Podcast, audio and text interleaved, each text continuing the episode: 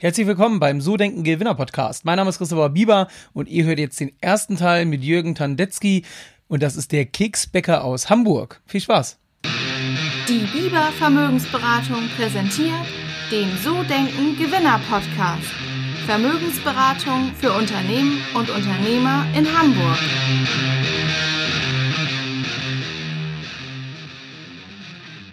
Ja, bevor es heute losgeht, möchte ich euch heute den Sponsor der heutigen Folge vorstellen. Das ist schnell zum Anwalt.de. Und vielleicht kennt das jeder von euch. Ihr habt vielleicht äh, schon mal irgendwie Stress gehabt in eurem Leben und braucht dann vielleicht Rechtsbeistand. Und viele wissen dann ja eigentlich gar nicht, okay, wo gehe ich hin? Wen rufe ich an? Dann googelt man erstmal, findet irgendwie, ja, weiß ich nicht, Angebote, wo man teilweise 100, 150 Euro äh, für eine Erstberatung zahlen soll, weiß überhaupt nicht, wer das ist, wie transparent das ist. Und da hat sich schnell zum Anwalt.de eine Lösung überlegt und zwar eine Erstberatung innerhalb von 15 Minuten für einen Festpreis von 59 Euro. So ist es für euch erstmal relativ einfach, eine vernünftige Einschätzung zu bekommen und vor allen Dingen schon einen richtigen Mehrwert. Ziel ist es nicht erstmal 10 Minuten mit ja, langem Rumgerede zu verschwenden, sondern relativ schnell euren Fall zu besprechen und so spätestens dann nach 15 Minuten auch eine vernünftige Einschätzung zu haben, ob man dann ja mit der ganzen Sache weitergeht oder auch nicht. Das Ganze findet äh, dann auch noch per Videochat äh, statt. Das heißt, ihr seht den Anwalt auch noch. In dem Gespräch könnt ihr auch noch die Dokumente live und vor allen Dingen sicher übertragen. Es handelt sich bei den Anwälten von schnellzumanwalt.de ähm, um äh, niedergelassene Anwälte, die auch ganz normal als Anwalt tätig sind. Und ihr habt die Möglichkeit, das Ganze online in Anspruch zu nehmen. Das Gute ist, ihr zahlt auf keinen Fall mehr als 59 Euro und vor allen Dingen deckt schnellzumanwalt.de fast alle gängigen Rechtsgebiete ab. Ob ihr also gerade Ärger mit eurem Vermieter habt oder zum Beispiel nach dem Urlaub mit einer Fluggesellschaft oder sogar ein Unternehmen seid und Hilfe als Startup braucht, kann euch schnellzumanwalt.de helfen. Wenn ihr also jetzt einen Fall habt oder meint, das könnte euch helfen, dann geht doch mal auf www.schnell-zum-anwalt.de. Und jetzt wünsche ich euch viel Spaß beim Hören der Folge. Ja, herzlich willkommen beim So Denken Gewinner Podcast. Mein Name ist Christopher Bieber und ich habe heute, man kann sagen, den bekanntesten Keksbäcker aus ganz Deutschland bei mir. Ich habe heute den Keks Keksbäcker, so nennt er sich selbst, Jürgen Tandensky aus Hamburg, aus der wunderschönsten Stadt der Welt. Jürgen, schön, dass du im Podcast bist, schön, dass du dabei bist. Ja, vielen Dank für die Einladung und ich hoffe, das wird ein interessanter Tag, ja. Ja, sehr, sehr gerne. Also wirklich toll, dass du auch persönlich da bist, natürlich mit den anderthalb Metern Corona-Abstand, die wir einhalten. Ähm, ja, wer dich nicht kennt, wobei ich mir das kaum vorstellen kann. Ich glaube, alle Menschen, die irgendwie gerne Kekse essen, gern Gebäck zu sich nehmen, die müssten dich eigentlich schon irgendwie aus dem Fernsehen oder aus irgendeiner YouTube-Show kennen. Aber ähm, vielleicht erzählst du trotzdem nochmal genau, wer du bist und was du genau machst. Ja, also Jürgen Tedeschi ist klar. Ähm, wir oder ich habe vor 28 Jahren tatsächlich dieses Unternehmen gegründet, äh, mich auf Kekse spezialisiert. Wir kommen aus der ganz normalen Bäckerei, Konditorei, haben eine Ausbildung gemacht. Also ich habe Konditor gelernt, habe dabei meine Frau kennengelernt.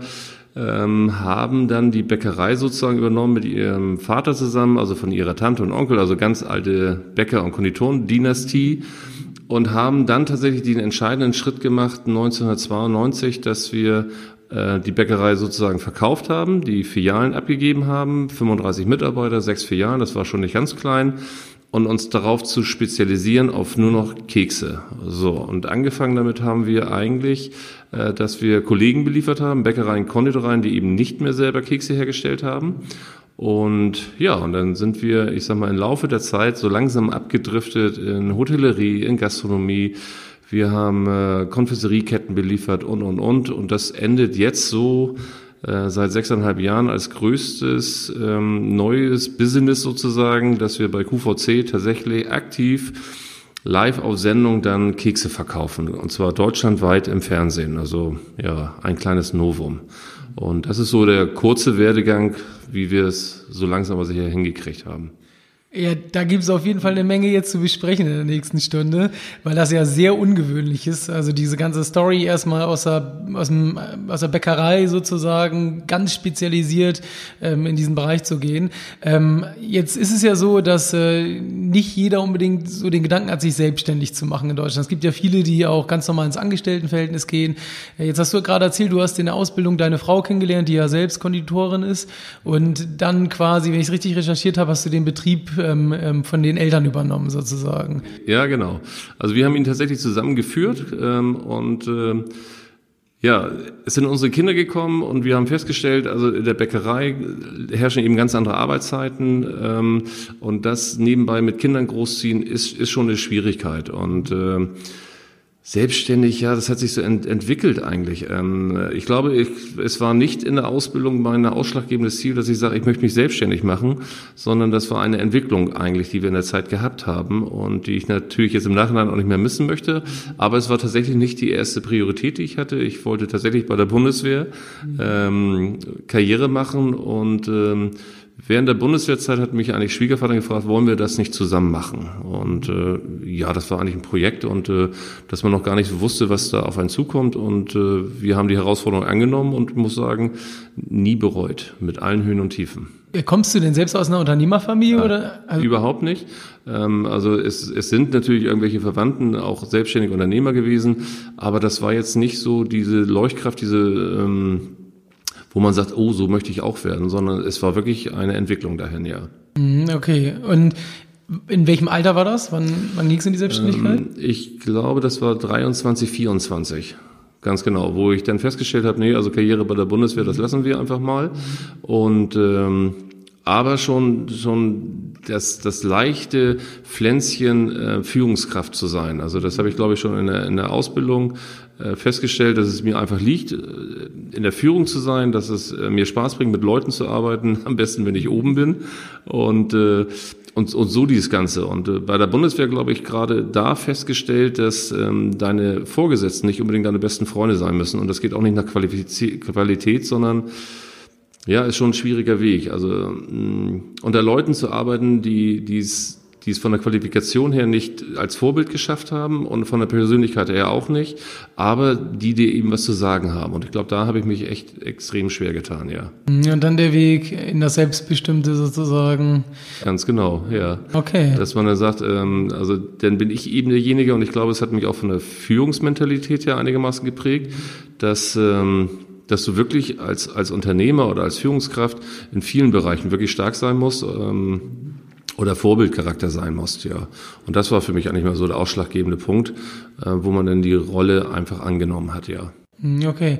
Ähm, also ich muss nochmal so ein bisschen, ich würde gleich nochmal auf dich zurückkommen, aber eine Sache interessiert mich wirklich, ähm, auch in der Recherche, wo ich das gesehen habe das ist ja sehr ungewöhnlich, in dieses Mediale zu gehen. Also wenn man euch googelt, dich googelt, findet man in vielen Zeitungen Berichte, man findet Videos. Ähm, du bist ja medial mega aufgestellt. Wodurch kommt das? Also wieso, wieso war das Zufall, dass du da reingerutscht bist? Oder, oder hast du gesagt, hey, ich will das groß machen, ich, wir müssen ins, ins Fernsehen? Weil, wie gesagt, so Keksbäckerei, also ich kenne keinen zweiten Keksbäcker, der irgendwie im Fernsehen unterwegs ist. Stimmt, ja ich sag mal auch eine Entwicklung, die ich aber auch forciert habe. Ähm, ich habe irgendwann festgestellt, also nachdem ich die Firma tatsächlich offiziell von Schwiegervater gekauft habe. Ähm, wo, wo gehen wir hin? Was, was, wie, wie richten wir das Ganze aus? Und mir ist eigentlich schon damals aufgefallen, ähm, tue Gutes und spreche darüber. Ähm, es war auch immer angenehm, wenn ich jetzt zu, zu Kunden fahre, also tatsächlich selber Außendienst mache ähm, und du dich vorgestellt hast und dich eigentlich keiner kannte. So, du bist irgendwo nicht, nicht auffindbar oder nicht, nicht sichtbar geworden. Und ähm, ein Kollege von mir, den ich wirklich bewundere, auch ein, ein Handwerker, der unheimlich telegen war und unheimlich präsent war. Also das ist tatsächlich Jürgen Pingel, äh, Bonbon Pingel von der Isestraße, der auch äh, ganz, ganz viel in, in, in Medien und sowas ist, weil er eben was Besonderes herstellt. Und ähm, und das war nicht so meine Ausrichtung, tue Gutes und spreche darüber, also bringe es irgendwie an die Öffentlichkeit. Und da ist Medienpräsenz natürlich äh, das A und O. Und dann hatte ich wirklich das sensationelle Glück, ähm, dass es dann auch oftmals so der soziale Aspekt, den man hat, ohne gleich nachzufragen, was habe ich davon, sondern einfach zu sagen, ja, ich mache das. Und äh, bei uns stand eine Kundin im Laden, das war ein Jahr, nachdem ich selbstständig gewesen bin, also den, die Firma gekauft habe und das lief wirklich sehr, sehr gut ähm, stand bei uns im Laden und sagte, Mensch, eine Freundin von mir hat ähm, eine Veranstaltung im Planetarium und möchte da 200 bedürftige Kinder, die so eine Vorführung besucht hat, die möchten runterkommen und äh, da soll der Weihnachtsmann denen irgendwas in die Hand drücken. Am besten natürlich Kekse, weil es passt gerade in die Zeit und äh, den großen Sponsor, den sie hatte, der ist abgesprungen. Dann sagte ich, ja, ja, 200 Tüten Kekse, das Jahr war gut, das, das kriege ich auch noch gerade hin. Also das, das sponsere ich. Und dann habe ich mich mit der Kollegin unterhalten und die war tatsächlich PR-Beraterin für das Planetarium und fragte mich nach dieser Veranstaltung, also wurde natürlich auch namentlich genannt im Armblatt und sowas, hm, wie ist denn deine Ausrichtung? Ähm, wie, wie machst du Werbung? Und ich sage, hm, eigentlich noch gar nichts, aber ich sage, bevor ich jetzt irgendwie in den kleinen Wochenblender so kleine Anzeigen schalte, würde ich schon was Großes machen, also wirklich was, was ins Auge sticht. Hm, sagt sie, vielleicht sollten wir zusammenarbeiten. Also ich würde für dich tatsächlich die PR machen für ein Jahr, für, für dieses Budget und wir gucken einfach mal, in welche Richtung das geht. Und äh, für sie war es, glaube ich, relativ einfach, wenn du die Messe oder die Pressekontakte hast ähm, und die, die Leute was Interessantes reinzubringen. Und für mich war es eben, also ich hätte, glaube ich, nicht beim NDR angerufen, ich hätte auch nicht, nicht äh, bei, beim Abendblatt angerufen und gesagt, hallo, ich bin der Keksberger, mach mal was. Aber sie hat es tatsächlich geschafft, mich professionell aufzustellen. Sie hat es auch geschafft, mich dann eben zu langieren, dass eben in der Vorweihnachtszeit der NDR kommt und einen Bericht über macht. Und äh, das war eben so, so der, der Türöffner, wo ich sage, Mensch, ähm, wenn das wenn der NDR über dich einen Bericht bringt und äh, die Leute das sehen, das war einfach eine, eine ganz andere Meldung und äh, es wurde von ganz vielen auch gesehen. Und äh, dann bist du irgendwann wohin gegangen und hast gesagt, schönen guten Tag, ich bin der Keksbäcker, ich habe mal was über sie gesehen. Mhm. Und das war eigentlich so der Türöffner, wo du sagst, ach guck mal einer an, äh, so, so funktioniert Medien, so funktioniert Presse, so funktioniert PR. Und äh, diese gute Frau habe ich tatsächlich drei Jahre lang hat sie mich begleitet und ähm, auch von online her damals schon aufgestellt. Das ist bestimmt jetzt schon 18 Jahre her. Also ich war tatsächlich einer mit der ersten, der erstmal als kleiner Handwerker eine PR-Beraterin hat. Das, das war schon ziemlich cool. Und ähm, die mich dann aber auch schon wirklich ähm, internetmäßig auf, auf, den, auf den Kurs gebracht hat. Und damit hatte ich also in meinen Augen einen riesen Vorsprung. Und ähm, die Zeit spielte eben für uns. Es gibt tatsächlich, ich glaube, in ganz Deutschland noch vier Kekshersteller, die, die so auf Manufakturbetrieb, also was Besonderes herstellen. Viel mehr sind das nicht oder nicht mehr. Und äh, das stimmt. Wahrscheinlich bin ich von den Vieren der, der in den Medien am meisten gehandelt wird. Ja. Ja, abgefahren. Also muss ich ja noch echt ein paar Sachen nachfragen, um mal so ins Detail zu gehen, weil Marketing mich da schon interessiert. Aber ähm, ich würde gerne nochmal bei dir bleiben, weil das hat ja was mit Zielen zu tun. Ich meine, also so zwei Aspekte. Du übernimmst dann den Betrieb von deinem Schwiegervater, der, wenn ich das richtig gesehen, fast eine hundertjährige Geschichte hat mhm. ähm, und veränderst ja alles. Das heißt, baust das ganze Ding um und da, da muss ja zum einen wahrscheinlich irgendwelche Widerstände werden da mit Sicherheit gewesen sein, die du, die du erstmal, ich sag mal, beheben musstest oder wahrscheinlich auch gut argumentieren. Aber ähm, da muss ja auch was im Kopf gewesen sein, wo du gesagt hast, da will ich hin, oder? Weil von alleine in die Richtung? Also Größe damals nicht. Aus, die Ausrichtung, äh, mal deutschlandweit zu liefern oder sowas, nee, war, war glaube ich, nicht mein Ziel. Also es war tatsächlich das Ziel, ähm, selbstständig zu bleiben, tatsächlich, ähm, in dem Betrieb zu bleiben, was aufzubauen, was, was andere nicht haben, irgendwas Besonderes zu machen. Das stimmt. Also aus dem, wir hatten, äh, um es ganz vorsichtig zu sagen, ähm, 1992, wo wir das wirklich umgeändert haben, 150 Bäcker und 150 Konditoren nur in Deutschland, äh, in Hamburg. Und ähm, von diesen 300 Betrieben sind jetzt noch aktuell, ich glaube, 45 über. Das heißt, es hat ein, ein riesen Bäckersterben gegeben und es hat eine Konzentration gegeben. Es hat ein unheimlicher Verdrängungsmarkt stattgefunden und ähm, das, das, das, war schon, das war schon eine brutale Zeit in der Zeit. Ähm, und äh, aus dieser Vergleichbarkeit rauszukommen, war es für mich einfach wichtig, was, was zu machen, auch auf einem kleinen Niveau. Wir haben uns ja auch wie von den 35 Mitarbeitern sind wir auf vier oder fünf Mitarbeiter wieder runtergeschraubt. Also wirklich ganz klein und ganz zart und aber eben was zu machen, was die anderen nicht machen und sich zu spezialisieren auf diesen ganz kleinen Bereich. Und ich habe eben mit, mit vielen Leuten gesprochen. Damals war Thomas Effenberger Brotgarten, also ein Biobäcker, der auch was anderes gemacht hat als die anderen, sich in ganz kleinen Segment spezialisiert hat. Ich habe mich tatsächlich mit Pingel damals unterhalten, der ja auch in einem kleinen speziellen Segment Größe ist, glaube ich, gar nicht so das Ausschlaggebende gewesen, sondern wirklich ein Segment zu finden, wo, wo du was Besonderes herstellst und da mit besonderen Fähigkeiten. Und das war, glaube ich, das, was ähm, mir damals so, so, so gefallen hat. Ähm, gegen den Widerstand der Familie, da brauchen wir, glaube ich, gar nicht zu reden. Also ich glaube, fast geteert und gefedert und nicht mehr zum Geburtstag eingeladen worden. Aber Schwiegervater hat das eben mitgetragen Und äh, da muss ich sagen, nochmal Chapeau an dieser Stelle. Ähm, das hat er tatsächlich noch acht Jahre mit uns äh, zusammen gemacht, eben dieses Spezialisieren auf Kekse. Und ähm, ja, es war ein Risiko. Jetzt im Nachhinein muss ich sagen, ähm, das war schon wirklich eine.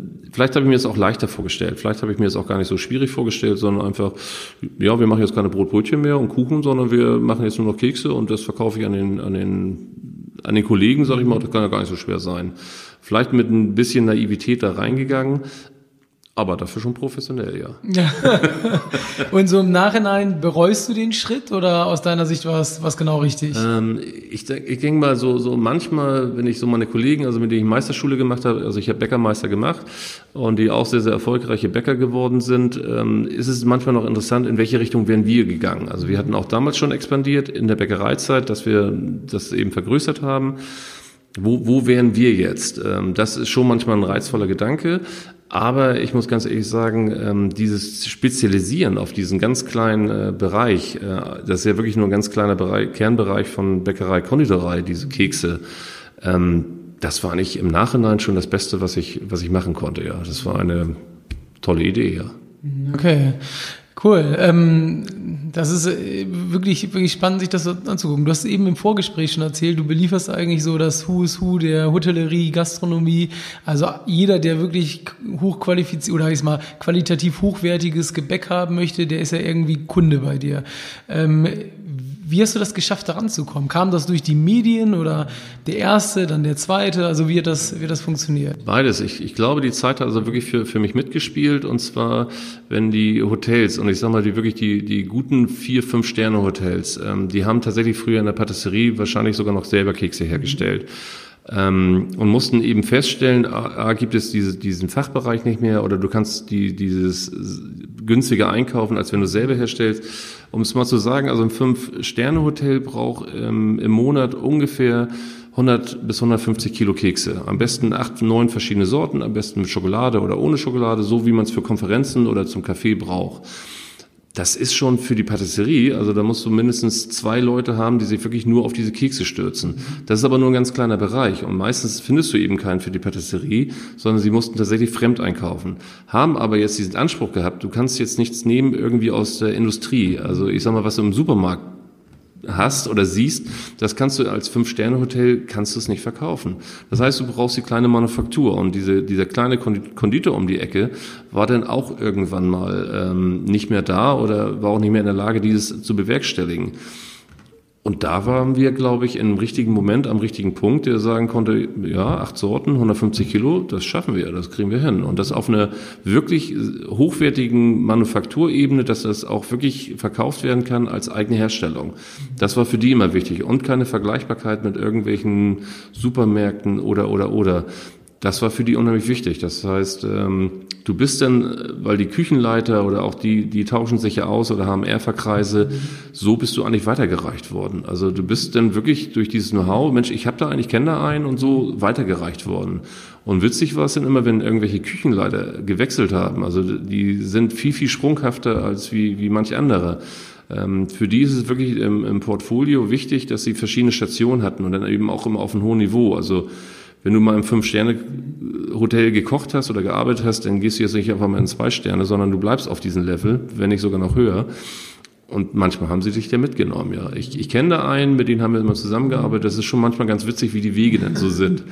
Und äh, ja, und dann äh, war der nächste Schritt eigentlich, also nicht auf einer Bäcker- oder Konditorenfachmesse zu stehen, sondern auf einer Gastronomiemesse zu stehen, weil der Gastronom ist nachher für mich ein viel wichtiger Ansprechpartner gewesen, als wie das, das herkömmliche, die Bäckereien, Konditoreien, die ja auch immer weniger wurden. Ähm, ich habe ja gesehen, ihr habt einen Online-Shop sozusagen. Ähm, ist es denn, so du hast ja jetzt erzählt, ihr habt halt viele gewerbliche Abnehmer, B2B. Ähm, wie ist so die Verteilung bei euch? Also ich glaube, ihr habt ja auch noch ein Ladengeschäft, wobei, also ich weiß jetzt nicht, wie, wie, wie wichtig ist das so, wenn du mal guckst, so die von den Vertriebswegen, Laden, B2B, B2C? Ähm. Ähm, oh, das ist sehr, sehr unterschiedlich. Also umso mehr Veröffentlichungen du hast, also gerade medial, ähm, auch über QVC, umso mehr Endverbraucher kommen eigentlich speziell zu dir. Also wir haben tatsächlich in der, in der Vorweihnachtszeit in unseren kleinen Kuschelladen, wie ich ihn immer liebevoll nenne, der eigentlich ausgebaut worden ist so als Visitenkarte, damit du auch was zeigen kannst. Und ähm, aber auch eben diesen Endverbraucher ähm, beglücken kannst, dass er eben da die Kekse, die er überall sieht, äh, dann eben auch selber kaufen kann. Ähm, der wird hauptsächlich tatsächlich vom Endverbraucher benutzt. Ähm, aber es, es kommen auch unheimlich viele Gastronomen, die einfach nur mal gucken wollen. Ja, wie, wie präsentiert er das? Was hat er da noch für Sorten und und und? Das finde ich eigentlich so ein, so ein schönes zweigeteiltes. Ähm, auch der Online-Shop wird unheimlich viel benutzt von, von Endverbrauchern, die deutschlandweit eben was gesehen haben, was gelesen haben. Oder aber auch, wenn du eine Veröffentlichung hast, dass die auch ganz klare Vorgaben haben. Das war auch der Grund damals, warum wir einen Online-Shop aufbauen. Das war jetzt nicht meine Hauptaugenmerk, dass ich sagte, hm, sondern wir hatten ja damals durch die PR-Beraterin schon mal eine Visitenkarte sozusagen. Ähm, ein Internetauftritt, der damals immer schon wichtiger wurde. Und dann war es eigentlich nur ein kleines Tool dazu, ähm, den Online-Shop. Und zwar, wenn du eine Veröffentlichung hast, ist es zwingend notwendig, dass ähm, die Kunden auch bestellen können. Eben so. Und äh, so waren wir eigentlich schon relativ früh aufgestellt, aber es ist tatsächlich so, dass es oft oder hauptsächlich die Endverbraucher bei uns bestellen. Ähm, und jetzt seit einiger Zeit, eine meiner Töchter kümmert sich darum, also dass sie genau diesen Online-Shop immer mehr befeuert und immer besser ausbaut, B2B, B2C, alles was dazugehört, mehrere Tools. Und ich muss ganz ehrlich sagen, wir haben in den letzten sechs Jahren wirklich eine Menge Geld in die Hand genommen und für den Online-Shop, was äh, tatsächlich immer wichtiger geworden ist und äh, mittlerweile ein wirklich sehr, sehr wichtiges Standbein. Also ich bin überrascht, was denn ähm, Ende des Jahres, wenn man da mal einen Strich zieht, was dabei rausgekommen ist. Also es ist ja, schön. Kann man leben, sehr gut. Ja, herrlich. Ja, ähm, ja ist auch da, glaube ich, bist du vielen, so gerade im, im Handwerksbäckerbereich voraus. Also so viel kennt man da nicht, die jetzt online groß vertreten sind. Ich habe mich auch gewundert, dass man bei euch alles bestellen kann. Und ähm, was ja spannend ist, wenn man sich die Seite anguckt, dass ja auch alles abgelichtet ist. Also wirklich, das ist ja so, als wenn man Klamotten einkauft, bloß halt in dem Bereich. Ja. Ne? Ja, erstaunlich. Das, das war uns auch immer wichtig, dass wir, oder sagen wir mal so, damals schon die PR-Berater äh, war das war tatsächlich immer meine unternehmerische Entscheidung. Wenn wir was machen, lass uns das vernünftig machen. Also nicht dieser typische weiße Adler auf weißem Grund. Ich kenne da einen, der macht dir das, sondern nee, ich möchte auch einen vernünftigen Fotograf haben, der die Fotos macht. Ich möchte da nicht selber, dass da einer steht mit der Pixelkamera da und ein bisschen ähm, lass uns das vernünftig machen, lass uns das professionell machen. Und das war immer das, das Wichtigste, ähm, dass wir auch das, das Firmenlogo, Corporate Identity, dass wir das, diesen, diesen Weg immer ähm, alles so, so gut wie möglich. Bis zum gewissen Punkt natürlich, aber ich, ich möchte es schon professionell haben. Und das ist auch, in, und das zieht sich bei mir durch wie ein roter Faden, ähm, ob das um die Rohstoffe geht, ob das ums Personal geht. Lass uns das wirklich was, was Gutes. Ähm, wir verkaufen im hochwertigen Bereich und dann kannst du dir es irgendwann nicht mehr leisten, irgendwas Billiges. Also ich habe eine wahnsinnige Angst davor. Das war mal äh, Marzipan. Wir nehmen mit das beste Marzipan, was auf dem Markt ist. Ähm, das kommt aus Lübeck, das wird ähm, in Kupferkessel geröstet. Das ist einfach eine Top-Qualität. Und dann kam irgendwann mal einer an und sagte, ich, ich habe da ein super Angebot für dich. Also es kostete fast nur die Hälfte.